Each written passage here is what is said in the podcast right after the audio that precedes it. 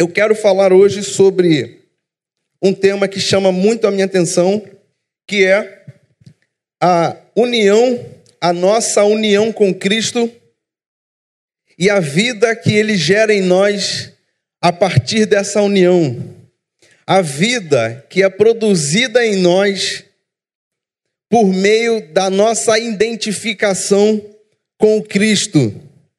Para mim, esse é um dos temas centrais que nós encontramos na narrativa a, da mensagem do Evangelho.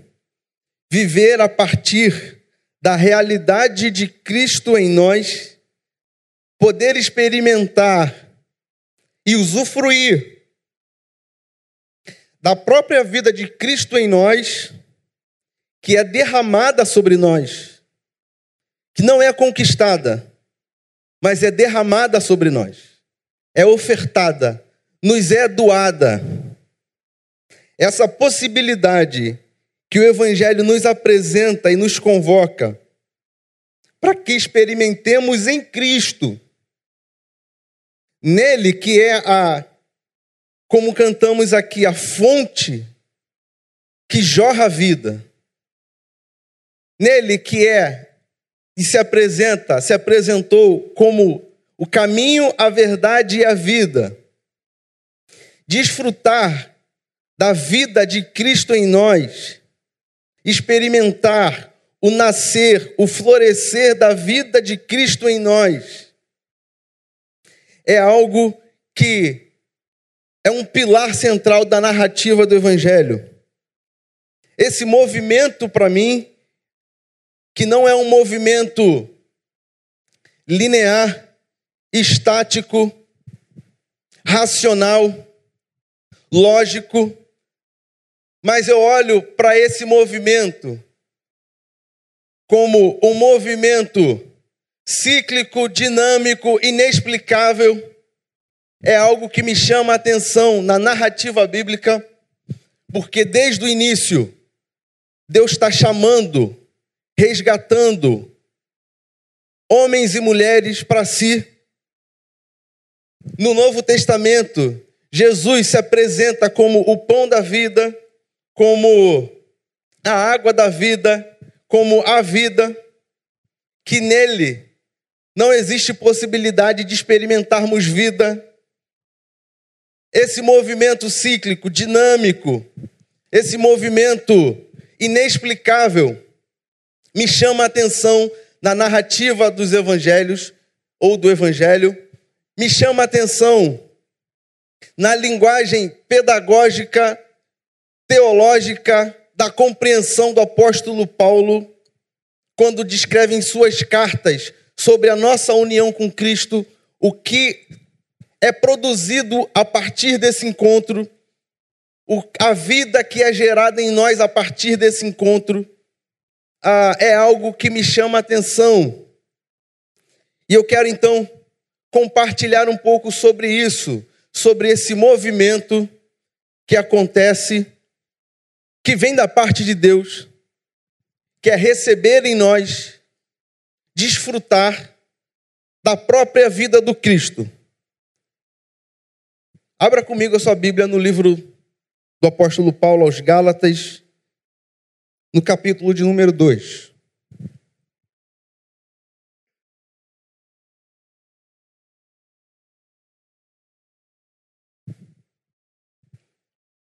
Carta do apóstolo Paulo aos Gálatas, capítulo 2. Nós faremos a leitura do verso 19 ao verso 21.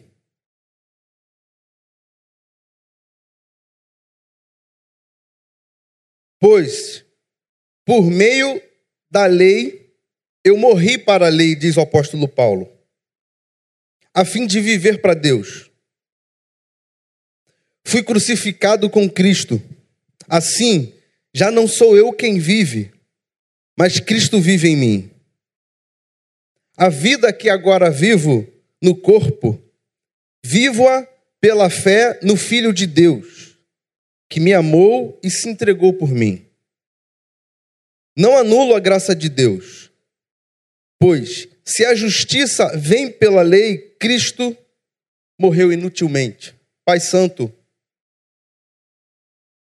Deus que doa, que oferece a nós a possibilidade de experimentarmos uma nova realidade. A Ti nós oramos nesse momento, Pai, pedindo ao Senhor que nessa manhã, que nesse encontro, que nessa celebração, sejamos todos nós, Pai, encontrados pela Tua palavra. Sejamos todos nós lembrados das Tuas verdades, lembrados, inspirados, levados pelo sopro do Teu Espírito, que se faz presente em nós, que nos inspira, que nos convence do nosso pecado, que nos leva a uma jornada de fé mergulhados no amor e na graça de Deus. Pai bendito, fale aos nossos corações, é a nossa oração com perdão dos nossos pecados, em nome de Cristo Jesus. Amém. Existe em nós uma tendência muito comum, mais frequente, mais perceptível do que a gente imagina na nossa experiência espiritual, que é a tendência de tentar racionalizar, formalizar, dogmatizar a nossa relação com Deus. Essa tendência de tentar padronizar o movimento que Deus faz na história é algo muito comum a todos nós. Nós corremos um grande risco de desenvolver uma espiritualidade de forma estática, linear, lógica, racional, contabilizando, calculando todos os movimentos, os nossos movimentos e também calculando, contabilizando, racionalizando os movimentos de Deus. Nós chegamos à loucura de tentar formatar e racionalizar os movimentos de Deus. Essa tendência que a gente tem de submeter ou de tentar submeter Deus aos nossos critérios esse desejo que a gente tem de apresentar para Deus as obras das nossas mãos, aquilo que somos capazes de fazer, os nossos méritos, de chegar diante de Deus e apresentar para Ele o que nós podemos fazer. Essa tentativa de tentar, ou melhor, essa tentativa de buscar impressionar a Deus é algo que é comum a todos nós. A todo tempo, a todo instante, nós estamos desenvolvendo uma relação com Deus, uma espiritualidade pautada na lógica do mérito, pautada na lógica do esforço humano. Então é muito comum nós encararmos, por exemplo, esse encontro como uma forma de aliviar nossa culpa. É muito comum, porém, fora de toda a narrativa bíblica, de todo o ensino bíblico, a nossa, o nosso olhar para o compromisso com a igreja, por exemplo, através de um movimento tentando mostrar para Deus o que a gente pode fazer. Essa tentativa esse desejo, essa busca por impressionar a Deus, nos é muito comum a todos. Porém, o Evangelho de Jesus, a mensagem, a narrativa do Evangelho, nos aponta para uma outra direção, para um outro caminho, para que abandonemos, para que abandonemos essa lógica para que abandonemos esse desejo. E a questão é que quando seguimos na direção de tentar mostrar para Deus o que nós somos capazes de fazer, desenvolver então esse tipo de relação com Deus, tentando controlá-lo, tentando dominá-lo, tentando racionalizá-lo, nós tentamos estabelecer limites da ação que Deus pode fazer, do movimento que Deus pode fazer. Tentamos colocar parâmetros, tentamos formalizar, tentamos colocar dentro de um espaço aquilo que Deus pode fazer na história, aquilo que Deus pode fazer em nós, aquilo que Deus faz por nós, fez por nós em Cristo, nós tentamos explicar, nós tentamos a todo tempo racionalizar, mas o Evangelho vai nos chamar para uma outra direção, para um caminho do abandono dessa tentativa, para o caminho de sair totalmente dessa lógica e poder desfrutar, e poder viver, e poder usufruir da vida que o próprio Cristo gera em nós. Então são dois movimentos diferentes. Quando nós tentamos controlar aquilo que Deus faz, o que, não é, o que nos é muito comum, explicar, dogmatizar. E eu acabei de terminar o seminário, cinco anos num seminário presbiteriano.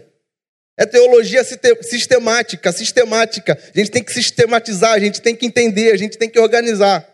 Só que o Evangelho nos chama para o abandono dessa sistematização. O Evangelho nos leva, nos leva para uma direção da confiança, do mergulhar no amor de Deus, do desfrutar da vida que Cristo gera em nós.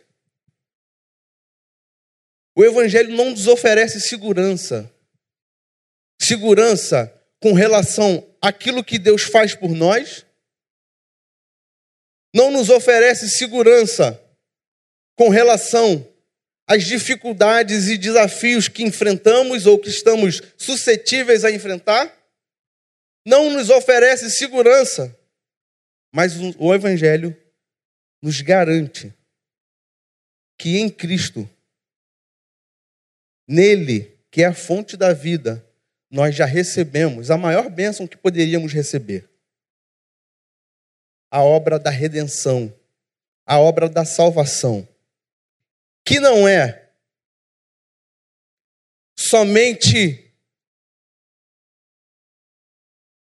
perceptível numa lógica escatológica, ou seja, a redenção, a salvação já é uma realidade presente hoje, agora, aqui.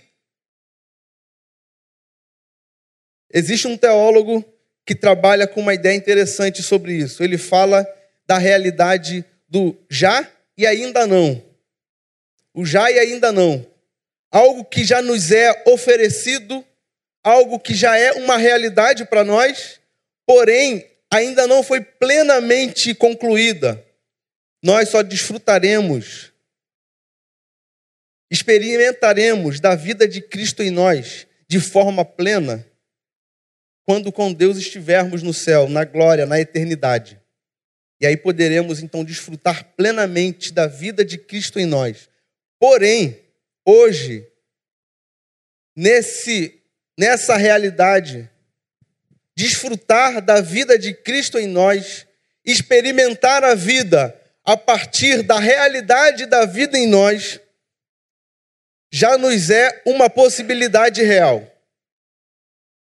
A nossa união com Cristo, a nossa identificação com Cristo, possibilita em nós a experiência de um novo nascimento. Na linguagem do apóstolo Paulo, a, nos possibilita a experiência de sermos nova, nova, novas criaturas. Nos, nos, possibilita, nos possibilita a experiência de desfrutarmos de uma nova natureza. Mas enquanto a gente fica tentando controlar o movimento de Deus, enquanto a gente fica tentando racionalizar aquilo que Deus fez, faz e pode fazer, enquanto a gente fica buscando meios de justificar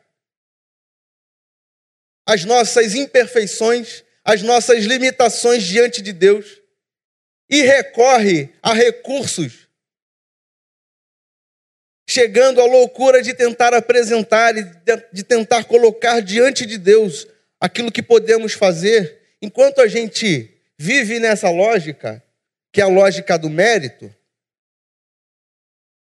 nós não conseguimos perceber aquilo que a vida do Cristo gera em nós, aquilo que a vida do Cristo possibilita para nós. Enquanto nós estamos presos, tentando controlar Deus, o Espírito Santo que habita em nós, a vida de Cristo que habita em nós, não floresce, não gera os frutos que lhe são devidos. Porque nós mesmos não estamos percebendo, nós não conseguimos perceber aquilo que o próprio Deus quer fazer em nós. Então é muito comum, por exemplo, a gente olhar, pensar na nossa relação com Deus, desenvolver uma espiritualidade com Deus, buscando aquilo que Deus pode fazer por nós. O que, que Deus pode fazer por mim hoje? Do, o que, que eu preciso hoje? Do que, que eu estou precisando? E aí a gente recorre para Deus a gente vai até Deus. Por que, que a gente faz esse movimento? De recorrer a Deus, buscando o que Ele pode fazer por nós. Porque nós estamos na lógica do controle, de tentar controlá-lo. E aí a gente desenvolve essa espiritualidade, que é uma espiritualidade onde a gente olha para Deus buscando o que Ele pode fazer por nós buscando receber benefícios. E para isso, qual é o caminho que a gente faz? A gente chega diante dele e apresenta o que a gente é capaz de fazer. A gente fala, Deus, eu estou na igreja toda semana, eu não faço isso, eu não faço aquilo, eu não vivo assim. Ah, mas os outros prosperam, os outros tem uma família feliz, e eu estou aqui na casa de Deus servindo, cantando, entregando o meu dízimo, e por que, que eu estou desempregado? E por que, que a minha família está desestabilizada? Por que, que a minha relação conjugal está afundando? Por que, que o meu relacionamento com meu filho está afundando? Por que, que meu filho está se distanciando de mim, da família? Por que, que hoje essa dificuldade se apresenta na minha vida? E a gente tenta questionar, porém, não só questionar, a gente tenta encontrar explicação para tudo. Porque a nossa mente, ela está na lógica do controle. Na lógica de tentar colocar Deus dentro de limites. E o Evangelho de Jesus nos faz perceber muito mais aquilo que Deus faz em nós, em nós, do que aquilo que Deus pode fazer por nós. Então existe uma diferença em olharmos aquilo que Deus faz em nós, aquilo que Deus está fazendo em nós, em mim, em você. Então quero te propor aqui um exercício.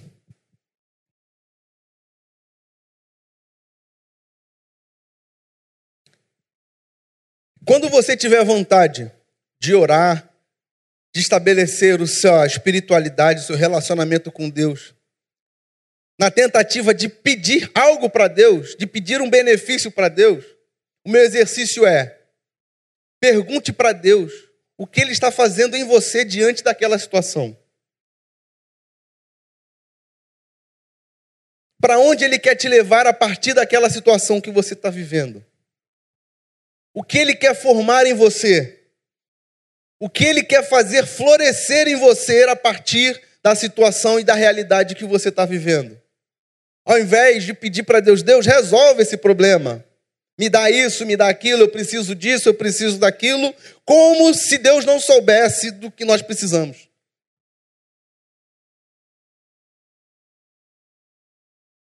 Então, meu primeiro convite para você nessa manhã é que você abandone esse pensamento, é que você largue essa tentativa de controlar Deus e que você experimente uma espiritualidade, uma relação com Deus, buscando perceber aquilo que Ele quer fazer em você, aquilo que Ele quer fazer florescer em você, a vida de Cristo que já nos é doada, que já nos foi doada.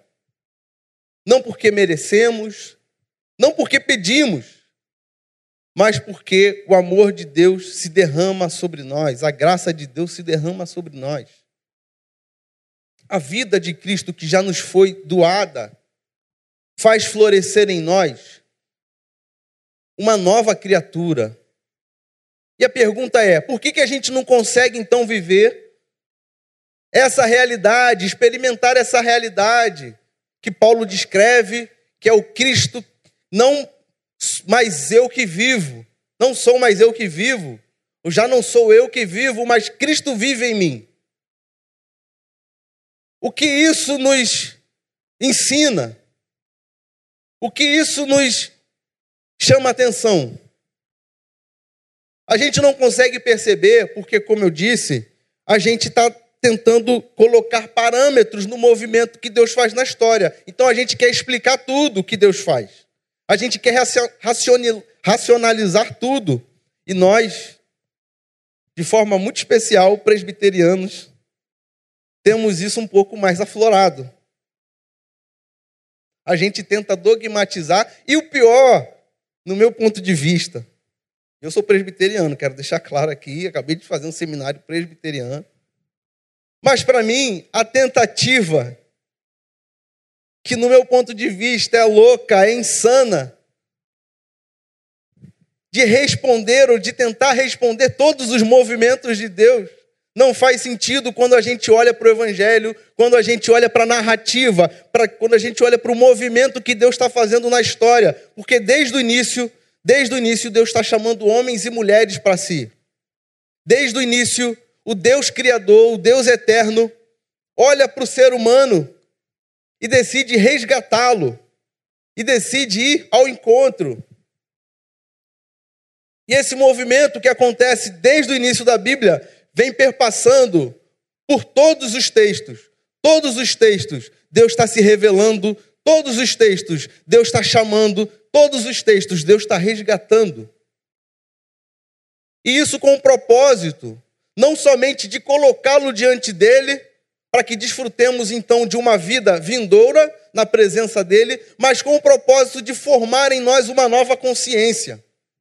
Deus nos resgata a, aquilo que a narrativa bíblica, aquilo que o texto bíblico, o texto bíblico diz que ele nos tira de um estado de morte,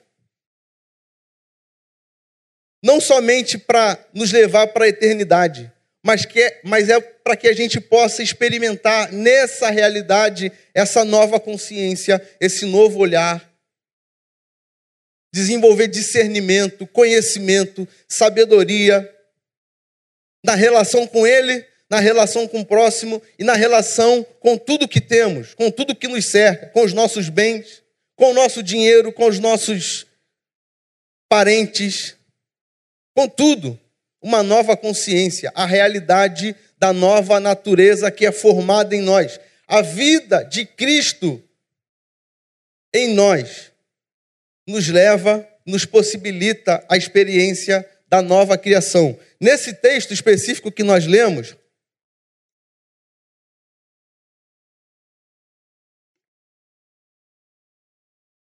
o apóstolo Paulo usa uma dinâmica, usa um movimento que me chamou a atenção. Ele usa algumas expressões. Está anotado aqui no meu celular, agora sim. Ele usa algumas expressões que eu destaquei e eu quero compartilhar com você sobre esse movimento que é a união com Cristo, que é a identificação com Cristo, não somente nos garante essa possibilidade da vida vindoura, mas faz com que a gente possa experimentar então de uma nova consciência, de uma nova realidade. Não era esse aí não, mas tudo bem, pode deixar. Ah, primeiro ponto. A união com Cristo nos identifica com o Cristo em sua morte e ressurreição. Paulo escreve dizendo: Eu morri com Cristo, morri para a lei. É esse abandono que o apóstolo Paulo faz dessa tentativa de impressionar a Deus. A lei aqui, nesse contexto, nesse texto específico, era uma plataforma em que se vivia, era um, uma forma de apresentar para Deus os nossos esforços. Leia aqui nesse texto especificamente tem esse sentido. E Paulo está dizendo: Eu morri para a lei. Eu abandonei essa lógica de tentar impressionar a Deus com os meus esforços, com o meu resultado, ou com o resultado daquilo que eu sou capaz de fazer. Eu abandonei essa lógica. Paulo vai dizer que agora ele vive para Deus. Viver para Deus é reconhecer o governo, a soberania, a majestade, a glória de Deus. Deixar de tentar assumir o controle da nossa existência e nos lançar na profundidade do amor de Deus, na profundidade da misericórdia, da graça que nos é oferecida, nos lançar, nos lançar, abandonar a tentativa de controlar abandonar essa lógica e nos lançar. Deixar que a graça, que o amor, que a misericórdia, que o olhar gracioso, que o abraço de Deus nos acolha, nos receba. Sair da lógica do controle e viver a partir da lógica da graça de Deus, do amor de Deus. O apóstolo Paulo vai dizer que ele foi crucificado com Cristo. Estar identificado com Cristo em sua morte e ressurreição significa então que nós confiamos nos benefícios da obra redentora de Cristo. Estar identificado com Cristo na sua morte e ressurreição faz que recaia sobre nós os benefícios da obra que Cristo realizou, da obra de Cristo na cruz. Nós identificamos, nos identificamos com Cristo em sua morte e ressurreição. E por conta dessa identificação, por conta dessa união, é que nós podemos então desfrutar da nova realidade, da nova consciência, da nova vida, mortificando a obra da cruz faz mortificar o que o apóstolo Paulo chama de velha natureza. A obra da cruz faz mortificar a velha natureza, que é uma tentativa de seguir a vida tentando assumir o controle por nós mesmos e nos leva para nova nova, o novo homem, a nova realidade, a nova criatura, que é o descansar na graça de Deus, que é o repousar no amor de Deus, que é confiar na obra redentora. Em segundo lugar,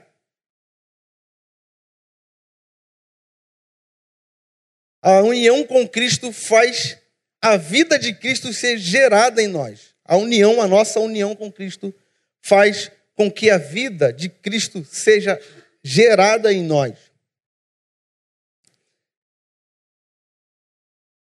Quando nós somos e cremos que somos recebidos por Deus, reconciliados com Deus, só é possível porque o Cristo cumpriu a justiça de Deus.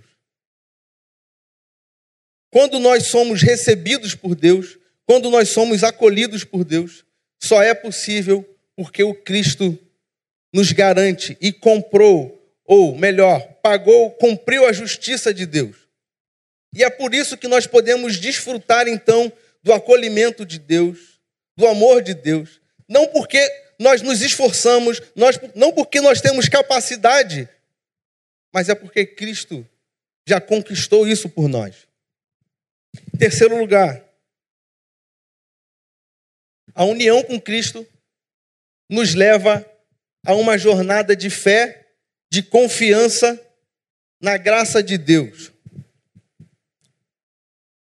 A nossa identificação com Cristo faz com que a gente saia dessa lógica do controle, dessa tentativa louca, vã, inútil, de tentar explicar, de tentar dogmatizar, de tentar formalizar o movimento que Deus faz na história e o movimento que Deus faz em nós.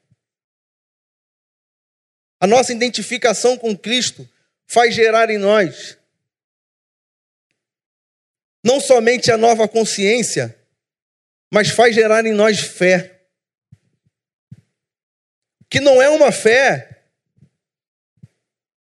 pautada na lógica do mérito, mas é uma fé que nos leva para uma jornada. É uma, é uma fé que faz com que a gente mergulhe. É uma fé que faz com que a gente simplesmente se renda ao amor de Deus. É uma jornada, é um caminho, é uma forma de existir. Que só é possível ser experimentada, ser usufruída, quando nós de fato reconhecemos o Cristo como nosso Senhor, quando nós nos identificamos com Cristo, quando nós nos unimos a Cristo, quando o Cristo se revela a nós, nos encontra.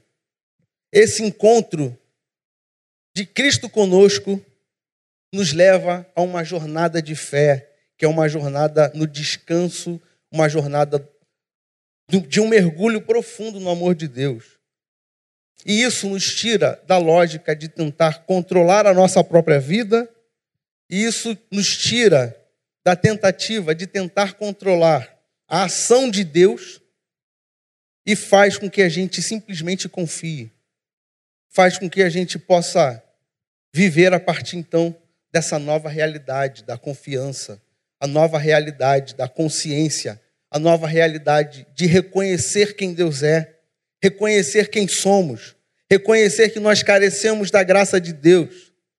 Só é possível porque a fé é gerada em nós.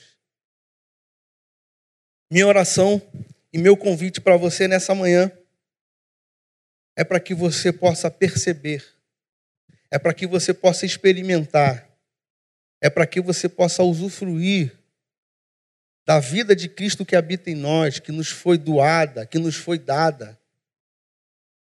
E que essa vida de Cristo em nós faz com que a gente perceba aquilo que Deus faz em nós, aquilo que Deus está fazendo em nós. E que a gente abandone, abandone a lógica do controle, a lógica de tentar impressionar a Deus, entregando, colocando diante dele aquilo que a gente pode fazer com os nossos esforços, que a gente abandone essa lógica e que a gente possa desfrutar de uma jornada de fé, de confiança no amor de Deus, derramados na graça de Deus, inundados com a misericórdia de Deus.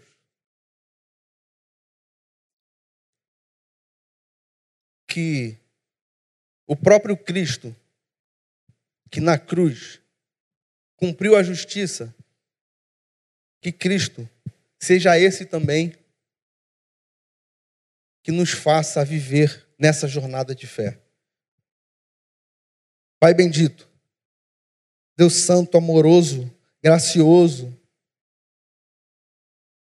é diante de Ti, Pai, que nós nos colocamos, é diante de Ti que nós suplicamos, Pai, rogamos, para que o Senhor possa abrir os nossos olhos, para que o Senhor possa nos tirar da tentativa de impressioná-lo com os nossos esforços, mas que a gente possa viver, Pai, simplesmente confiando, confiando que o Senhor está cuidando de cada um de nós, confiando que o Senhor é quem nos capacita, confiando que é o Senhor quem coloca sobre nós a vida do próprio Cristo. Que a nossa jornada, Pai, seja uma jornada de fé no Filho de Deus, como o apóstolo Paulo diz. Fé no Filho de Deus. E não naquilo que nós somos capazes de fazer, mas no Filho de Deus. Que nos chame a um olhar, que nos faça perceber aquilo que o Senhor está fazendo em nós, a vida que o Senhor está fazendo florescer dentro de nós. Porque Cristo nos foi doado, que a vida de Cristo nos foi doada. Obrigado, Deus, por esse encontro, obrigado pela tua presença entre nós. É nossa oração em nome de Cristo Jesus. Amém.